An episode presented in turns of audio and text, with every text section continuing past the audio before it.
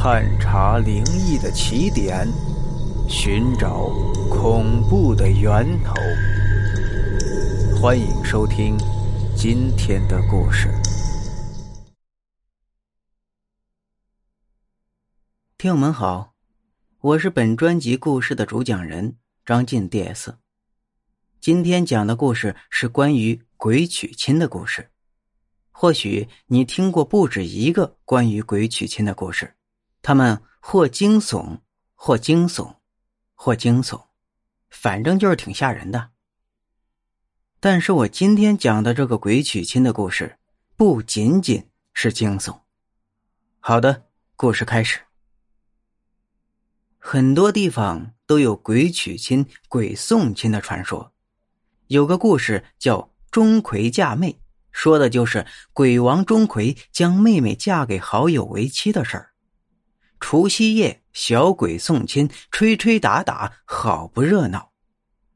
还有前些年闹得沸沸扬扬的某大桥上，白日里突现出虚空里的迎亲队伍，各色倚仗齐全，走着走着就消失不见了。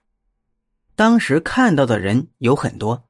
可一直也没什么能服众的解释，都说是时空错乱，瞧了一场鬼迎亲的好戏罢了。这些我都没有亲眼见过，可我却亲耳听说过一个石佛镇古将鬼迎亲挡了百多年的故事。给我讲这个故事的人叫沈平友，是我往日同窗。当初上学的时候，他就给我们说过他老家的一件稀奇事儿。他说，老家村里叫泰龙村，从村庄往西看有一座大山，自古被叫做云雾顶，可是后来村里人都叫它鬼雾顶，因为山高入云，常年雾气飘渺，远远看过去云气变幻，气象非常。可近一百多年来，云雾顶上闹了鬼了。